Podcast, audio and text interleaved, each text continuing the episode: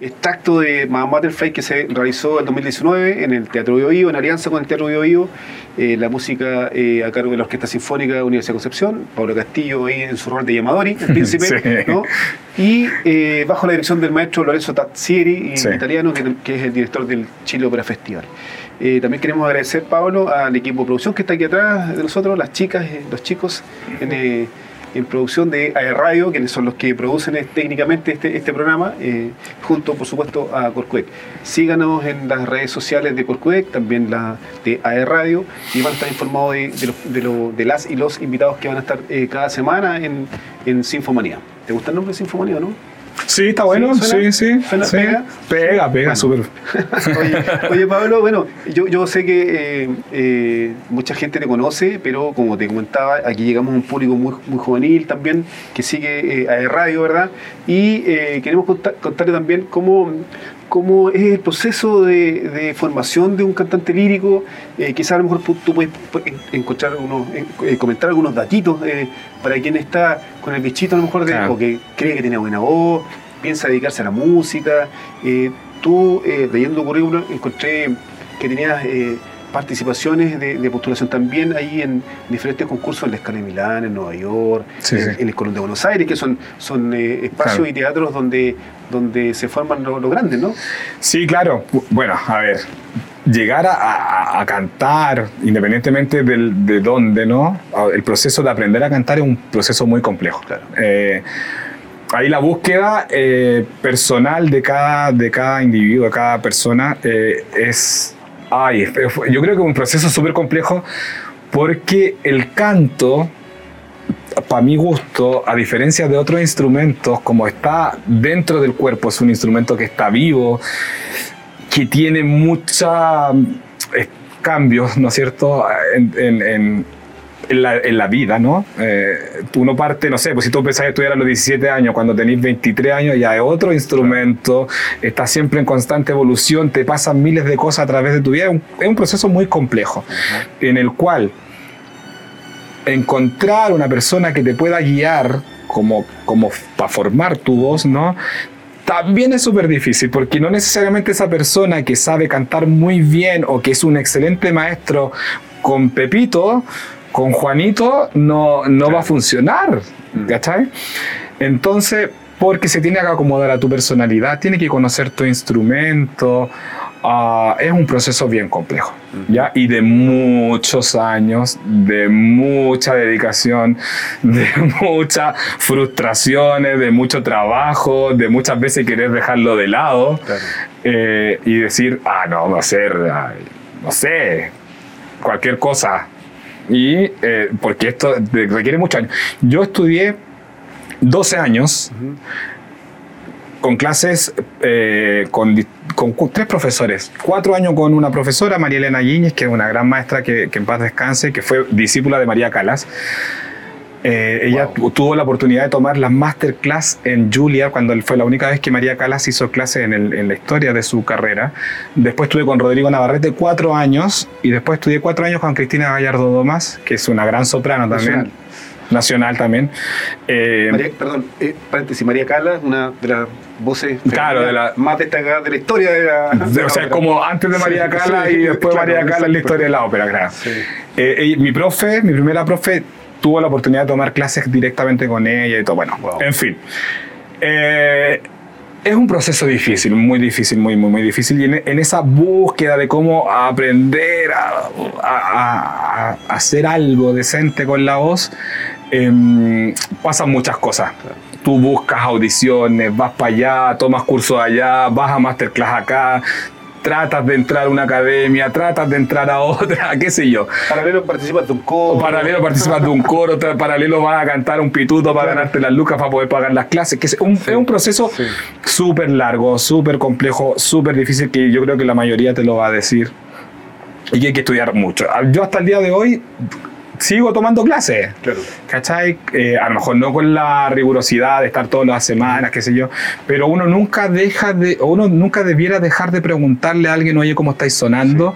Porque la, de verdad que la, lo que uno escucha cuando canta no tiene nada que ver con lo que suena. Ajá. Cuando uno se graba, o no sé, manda una nota de, Sí, de, de- voz en, en el WhatsApp, uno manda una nota de voz, después la escucha y oye, ¿esta es mi voz? Así como, claro, eso mismo nos pasa a nosotros cuando cantamos. Entonces la retroalimentación siempre es súper positiva. Y esa búsqueda yo creo que es nunca acaba. Entonces en esa búsqueda, bueno, he tenido la oportunidad de, de hacer cursos, qué sé yo, en, en el Teatro Colón, que gracias al apoyo de la Corcudec en su momento, en esos años, cuando yo tenía como, no sé, como 20, 21, 22, no sé, eh, me fui para allá, po, a hacer unos cursos al Colón en, eh, hace un montón de años atrás. Después, después, después me fui a, a otros lados y así. No, te voy a decir que Ah. el, el Colón es como, es como lo que hay para acá de Latinoamérica, digamos. Después para allá tenéis que Para allá, para donde, para... hacia, hacia arriba, digamos. a- eh, Latinoamérica, digamos. Ah, acá. no sé. No. Porque, porque cuando está el apogeo, digamos, de las grandes óperas que se Sí, no, claro, el, el Colón de es... Europa venían a Colón. Sí, digamos. sí, claro, y de ahí de- una que otra Exacto. pasaba al Teatro Municipal de Santiago Exacto, y sí. ahí por otros lados. Pero está claro, en, en- en México hay una casa igual importante que el Bellas Artes. Claro, Um, no creo que más que el Colón. claro. ¿Ya? Pero claro, es que el Colón es una cosa así. O sea, el edificio en sí, Sí. el, el- El el- humor. la- la- la- el teatro Sí. es una cosa ya pff, eh, que tú quedas así como mentira. Sí. O sea, que uno tiene que cantar allí, que la voz corra. hoy todavía. Sí, pero abajo y todo lo que pasa abajo. Claro, o sea, claro. la- no sé si tú te- conoces el, el- los talleres, que es, es un- son como tres manzanas abajo, una cosa así gigante como con cuatro Se subsuelos. produce todo ahí, lo todo se se ahí, hasta claro. las pelucas, los zapatos, los vestuarios, la escenografía, todo, Sí. todo pasa abajo. Oye, a mí me tocó, eh, o sea, tuve la fortuna de ir el 2019, para en esta fecha creo que fui, previo a, a- a Butterfly, eh, y vi Turandot en el Colón. Ah, ya. Y- Qué buena mega producción. Oye, y además, no menor, el concertino era Freddy Varela, ¿no? Ah, sí, sí, pues, sí, pues, concertino sí. eh, en el Colón, entonces tremendo orgullo ahí estar mirando a Freddy. Sí, no, bonito. Y no, impresionante, las producciones son, o sea, Sí. el escenario te va a pasar cualquier cosa. Y, y como tienen todos los talleres y todas las cuestiones ahí, claro, yo, eh, tú puedes eh, ver cómo se arma todo, Sí, ¿no? Y hay- bueno, yo fui a unos cursos ahí de, de actuación de, para cantantes líricos y de técnica vocal en ese momento en el Colón. Oye, un punto súper importante ese, porque claro, tú, uno dice, te formas como cantante, pero además después, si tienes que participar en una ópera, además está la actuación, ese es Claro, otro rollo. sí, sí, sí. po. Bueno, es, un, un rollo no menor porque de hecho hoy en día prevalece, ¿cierto? No sé si prevalece, pero la parte escénica, no quiero, porque después mis colegas me van a decir, oye Pablo, ¿qué estás hablando? Eh, la parte escénica es súper importante, no, no es como pararse ahí, cantar y que salga bonito nomás la voz, que también es mega difícil y mega importante. Entonces tú te tienes que mover, desplazar, interpretar un personaje, qué sé yo, que un día eres tal persona, el otro día eres otro, en otra ópera, qué sé yo. Ah, y depende de la visión que tenga el director de escena, ¿no? Porque, claro, por ejemplo, ahora me tocó hacer Las Bodas de Fígaro, en donde yo era Fígaro en el máster al fi- y terminaba con la producción de Las Bodas de Fígaro. Y en el escenario había una carpeta verde, como una alfombra verde, todo verde, un clavecín, una tela que cubría el- el clavecín y una caja de cartón que llegaba al inicio porque era un, un encargo de Amazon. Y todo lo demás no existía. Todo lo demás que existe siempre, que el cuarto del conde, que el cuarto de la contesa, que no sé qué, que la cuestión, que, que salimos al jardín, que entramos, no existía nada, no había escenografía, no había utilería, no había nada. Entonces eh, la, la puesta en escena era súper física, todo lo que pasaba lo hacíamos nosotros. Entonces de repente, claro, te enfrentáis con puesta en escena en donde tenéis que dar mucho en actuación, po. Eh, y a otras que son más clásicas, más tradicionales, qué sé yo. Es súper importante formarse en ese lado y, y no es fácil. A mí me cuesta un montón eso. Oye, Pablo, te, te quiero llevar a, a uno de tus proyectos más importantes, yo creo, eh, en lo sentimental, ¿no? Que es IDAM, eh, Ah. esta, esta, esta, esta escuela, instituto, ¿no? Eh, que, que forma a jóvenes eh, en diferentes ramas, porque no Sí, solamente sí. es la voz, sino que también es instrumento, ¿no? Sí, Cuéntanos de, esa, de ese proyecto. A ver, bueno. cuántos años? nueve años. Nueve años. El otro día le, le quitaba un año, pero tiene nueve años, me, me, me- lo aclararon el otro día. Eh, nada, pues esto nace porque yo antes, cuando partí haciendo clases patuamente de canto, eh, me encontraba de repente con algunas, trabajé para muchas instituciones, no voy a dar nombre porque no quiero hacer publicidad a la otra escuela. eh, eh, ¿cómo se llama? Estaba ahí, hacía clases, qué sé yo, y de repente yo encontraba que habían cosas que a mí no me gustaban. Y había demanda también, ¿no? Claro, y que a mí no me gustaba y que yo quería hacerlas de otra forma. Entonces dije, puta, un día, bueno, entre otras cosas, y si invento algo yo. Invento algo así como una escuela que la forme desde A cero. tu- a tu medida. A mi medida donde se hagan las cosas como a mí me gustan. Ajá. Que es un poco igual, un poco egocéntrico, pero bueno, yo quería hacer las cosas de otra forma. No sé si las estoy haciendo de otra forma finalmente, pero, pero donde, si yo quería esto, ya bueno, busquemos si se puede hacer de esa forma, ¿cachai? Así que así nació IDAM, por una como pataleta, eh, como no sé, como una rabieta y un poco de buscar salir de, de algunas partes de donde estaba y iba a hacer mi clase y bien, y donde yo tenía que gestar un poco estos espacios y estas instancias de formación, mirando un poco cómo se hacen las cosas también, ¿no? Tratando de mejorar lo que ya había, qué sé yo. Así que así nací Dampo y, y ahora ya llevamos nueve años, ya han salido un- varios cabros de ahí, chiquillas, que eh, están haciendo cosas también en cuanto a la lírica y en otras disciplinas. Oye, hoy día casi a, a una década ya, eh, si, si miráis para atrás, ¿cuál crees tú que han sido los puntos altos que, que, que puedes destacar de, de, de este proyecto? Ay, No sé, algún cabro que esté hoy día en Europa y que haya salido IDAM, por ejemplo. Bueno, hay- este, en algún momento tuvo la Anya, Sí, tuvo la- tiene pinta. el Arturo, qué sé yo, trabajando conmigo. No sé si ahí, ¿ah? Bah, no sé, es que ya como que se me olvida, pero hay cabros que ya está- se han ganado becas, que están, se han ganado roles, que han quedado en algunos concursos, ya se empiezan a ver los, los frutos, ¿cachai? Que, que, que los llaman de tales, bueno, que hacen roles la ópera, que, qué sé yo, que están cantando profesionalmente, harto. Eh, y así, bueno, ahora, abrimos una segunda sede, estamos súper Ah, orgullosos, wow. tenemos dos casas. ¿Dónde está ahora? Estamos ahí mismo y una a la vuelta. sí, Se nos hizo chico, O sea, claro. Eh, tenemos el- estamos en Brasil y la otra queda en Rengo. Entonces, como que pff, A vuelta a Casa Luz. a vuelta a casa salud, sí. Oye, pasemos el aviso. po. Si Oye, sí, pues si, alguien quiere eso. si alguien busca clases de canto, de instrumentos, eh, bienvenidos todos en IDAM. ¿Cómo, ¿Cómo te encuentras? Bueno, en, en Instagram, Iván Concepción, en, eh, nos pueden, pueden ir a vernos a Brasil 541 o llamarnos por teléfono. No sé. Bueno, si Ahí en las redes sociales ponen Sí, IDAM, les van a aparecer al tiro. Si alguien está interesado, ahí Concepción. atrás, ¿alguien interesado en cantar? ¿no? Sí. Sí, Gustavo, no. ¿no? Fe- Bueno, puede, ser que eh, alguien eh, que esté mirando el Sí, programa por supuesto, sí, vaya, sí. Se, la, se la audiciona y cómo, cómo, cómo No, pues ahí que nos llamen, nos contactan y la ¿Cuál es su verdad, inquietud? claro, cuál es su inquietud y ahí nosotros los los vamos acomodando y, y los vamos nivelando y ¿Qué- cosas. ¿Con qué me encuentro en IDAN? Sí, obvio.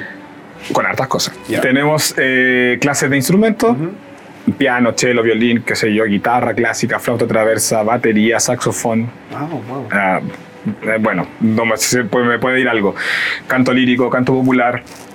En la etapa inicial tenemos música en colores para los niños eh, preescolares Ah, y estamos haciendo algunos convenios porque allá en mis cosas Estamos también... niños de kinder, ¿no? Sí, antes de, de- de básica, claro, Ya, tres, ya, cuatro ya. o cinco años. Mira bueno. Aprenden a leer música y a cantar y a, a- reconocer los sonidos y lo- los intervalos, qué sé yo, las notas musicales a través de colores, que es una metodología chilena de una compositora.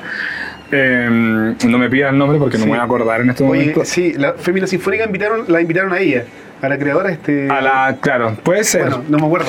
Sí. Ángela puede ser. Sí, ya, no, ya. no, no, no me quiero, no, no quiero meter. buscarlo. Sí, para, después lo podemos Sí. buscar. Y ahora yo también en estas búsquedas y cosas, yo también allá en, en España fui a ver escuelas de música, estuve con directores de escuelas de música y qué sé yo. Eh, conocí un método de música en familia que también lo vamos a empezar a abrir, que es para más chiquititos, dos y tres años en adelante. Ah, así que ahí, de, de todas las edades, para todos los gustos y todos los... Pablo, la, la pregunta que siempre uno se, puede, se hace desde el absoluto desconocimiento. ¿Cualquiera puede cantar? Sí, O sea, sí. Si podía hablar, sí, po. Obviamente no llegará a Hay nivel gente como que- ustedes, hay gente que- pero, pero cualquiera puede contar, cantar, aprender a cantar. Sí, pues sí es Ya, técnico. O sea, ya. O sea, hay cosas que uno puede mejorar. Ya. Si tú, lo- yo creo que hay cosas que no cambian. Tu Yo tengo- color de voz. tu- Yo tengo de tarro, por ejemplo, yo creo que jamás podría cantar. Bueno, es que ahí voy yo. O sea, lo que uno puede mejorar es cómo emite el sonido, Claro. ya, pero tu- tus cosas particulares de la voz, que es tu timbre, como suena tu voz, el- lo que viene, lo que no, lo que viene como de, de la genética, eso no va a cambiar. Claro. O sea, si tú eres tenor, va a morir siendo tenor. Claro. Entonces tu tipo de voz o tu clasificación vocal que a ti te tocó, ¿cierto? Eh, como tú, no te iba a decir como tus pelos, pero como... Claro. No, eso no es no es buen un buen ejemplo. Pero como tu color de ojo Ajá. es lo que te tocó, ¿cierto? sí. Eh, entonces eso se puede mejorar con técnica, porque todo eh, aquí no es algo como que alguien te convierte en cantante, Sí, no con una varita mágica, es- Sí. se trabaja. Se trabaja. Eh, ah, se puede mejorar, obviamente, pero hay cosas, hay, hay- obviamente que hay gente que viene con un instrumento más predeterminado y son los que realmente después podríamos decir que brillan más. Ajá. Pero tú puedes mejorar, aunque no sepas nada, con clases de canto, tú puedes mejorar un poco tu, Chicos, nos vamos después. tu- tu- digamos, a tu- tu instrumento, clase. digamos. Sí. Se puede, sí. Camerata vocal. ¿Cómo- ¿En qué todavía? Ah, camerata vocal. Bueno, la camerata es un coro que también está vinculado, ¿cierto? Con IDAM. Que otro proyecto mío, ¿cierto? Que está vinculado con IDAM. Tenemos un nuevo director musical. Yo soy el director ¿Qué artístico. esa música? El Pepe, el José Sangüesa. El Pepe está dirigiendo, haciendo los ensayos cuando yo no estoy. Ahora ¿Quién está, la, la camerata? bueno, chiquillos que estudian canto lírico en IDAM, profesores de música, gente que ha cantado mucho tiempo y el que quiera audicionar y en- tenga las condiciones. No es un coro abierto, digamos, así como porque se busca un- ciertas condiciones para poder abordar el repertorio que trabajamos. Hemos trabajado con ustedes, ¿cierto? Sí, sí, Hemos claro. trabajado con, con el coro de la UDEC, digo, con ustedes, Sí, el claro. coro de la Universidad de Concepción. Estuvimos el año pasado apoyando, ¿cierto?, en la ópera. Así es. Eh, estamos trabajando un programa para noviembre, ah, perdón, para agosto eh, de música chilena, poesía y música chilena, eh, que vamos a cantar en el Windsor. Ah, mira, Eh, vuelta. aquí a la vuelta, sí. Sí. Vamos a cantar en el Windsor. Estamos haciendo un programa educacional, eh, un concierto educativo que se va a hacer en la Católica. También Camerata es el encargado, el coro base, ¿cierto?, de eh, la vigilia por la memoria que se hace el 10 de septiembre. En la catedral, En ¿no? la catedral generalmente, Sí. que se hace con una orquesta convocada para conmemorar, ¿cierto?, esta fecha importante. ¿Va este año igual? Va este año, Ya. se va a hacer, voy a decirlo ya, Sí, se va a hacer el Requiem de Salieri, Ah, ¿ya? Eh, Mira, tenés fans acá. y eh, bueno, no sé qué más, po. no me acuerdo en este momento, pero sigue funcionando, estamos Oye, y este, súper- y este, y este evento en la catedral que, que en, sep- en septiembre, ¿no? Eh, La vigilia, vigilia por la memoria. Vigilia por la memoria eh, es abierta a la comunidad, ¿no? Sí, abierta a la comunidad. Ya. Y posiblemente, y aquí eh, vamos a hacer un concierto participativo. Ya. ¿Ya? Ah, en donde la gente que quiera cantar con la camerata participa, se inscribe, va y tiene la oportunidad de hacer un concierto en conjunto Mira. sin condición alguna. Wow. ¿Tú quieres ir? Vas y cantas un programa que estamos preparando, que lo- la idea es hacerlo antes que yo me vaya, así que va a ser- salir pronto a, la- a las redes. ¿Cuándo te vas? Eh, no sé cuándo me voy, pero sí sé cuándo tengo que estar allá, que es el primero de septiembre. Ah, bueno. sí, eso sí. Bueno, oye, nos quedan los últimos segundos, minutos de- de- del programa, Pablo. Eh, no, no quiero despedir el programa sin antes preguntarte cuáles han sido eh, tus roles más favoritos de, de- tu trayectoria en las diferentes óperas que, que has desarrollado. Ay, a ver, no, he tenido la oportunidad de hacer... Igual estuviste en Rigoletto. en Sí, la- sí, en la- eso ha sido uno de los roles más desafiantes ¿Ah, sí? vocalmente, sí, Sí. porque es un, um, un rol cortito, Sí. que es el conde, de Mon- el, el Monterone, ¿cierto? Conde creo que es, Conde sí. Monterone, sí. Eh, pero vocalmente muy intensa. Yo creo que se necesita, hay que tener mucha voz para poder cantar eso. En el-. Claro, es como, es como pff, hay que ser bien, bien exagerado, así con harto volumen, harto, harto power. Pero me ha tocado, me ha tocado hacer roles hasta ahora. Bueno, el protagónico hice el, el, el Fígaro, que me encantó. Sí. Debo decirlo que es un rol Bonito. favorito, yo creo, hasta el momento. Va ganando ahí el ranking, que es el Fígaro en las bodas de Fígaro allá en Barcelona. Oye, eh, aprovechando eh, esto de, de- del Conde, ¿cómo, cómo viste tú esta, esta, este desafío de haber, habernos lanzado, eh, de haber hecho esa ópera ahí en el, en el estadio para todo el mundo? Hoy O sea, sí, fue, para ra- todo el mundo. fue, fue raro, porque, Sí. bueno, esto no, no es que sea tan raro, porque se hacen óperas al aire libre, claro, sí. Pero acá no se ha hecho. Acá no se había hecho nunca, yo creo, sí. Sí, claro.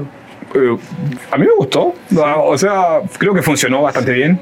Eh, fue un bonito espectáculo, claro que no era una producción propiamente tal Ajá. de ópera porque Sí, no claro. había escenografía, no Era había- como- era es como como un semi-stage, ¿no? Exacto, Claro, como un, un- un escenario semi actuado, Sí, sí, sí. semi vestido, pero funcionó. Sí. Fue- sí. Mira. A lo mejor se podría probar, pero con todo, así, con, Con escenografía, con sí, vestuarios, sí, de cómo corresponde. Oye, Pablo, te queremos agradecer eh, la oportunidad de habernos dado este minutito para conversar con nosotros aquí en Sinfomanía.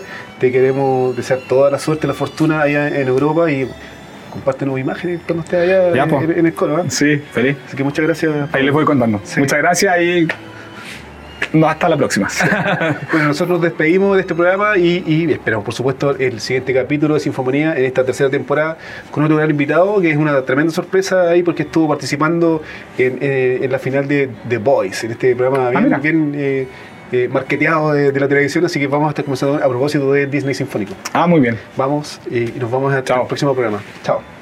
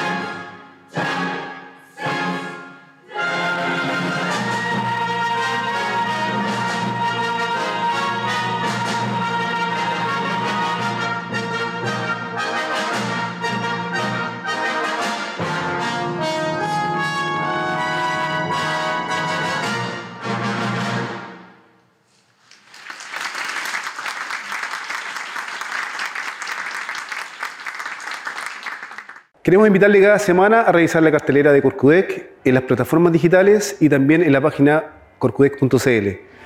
Eh, revisar los lunes cinematográficos, donde estamos presentando eh, cada semana el cine chileno. Eh, todos los viernes también eh, los conciertos sinfónicos de la Orquesta Sinfónica Universidad de Concepción, aquí en el Teatro UDEC. Además de eso, las féminas sinfónicas, como cada sábado, presentan eh, una nueva invitada y, por supuesto, los jueves, Sinfomanía eh, a través de las plataformas digitales de AE Radio y Corcudec.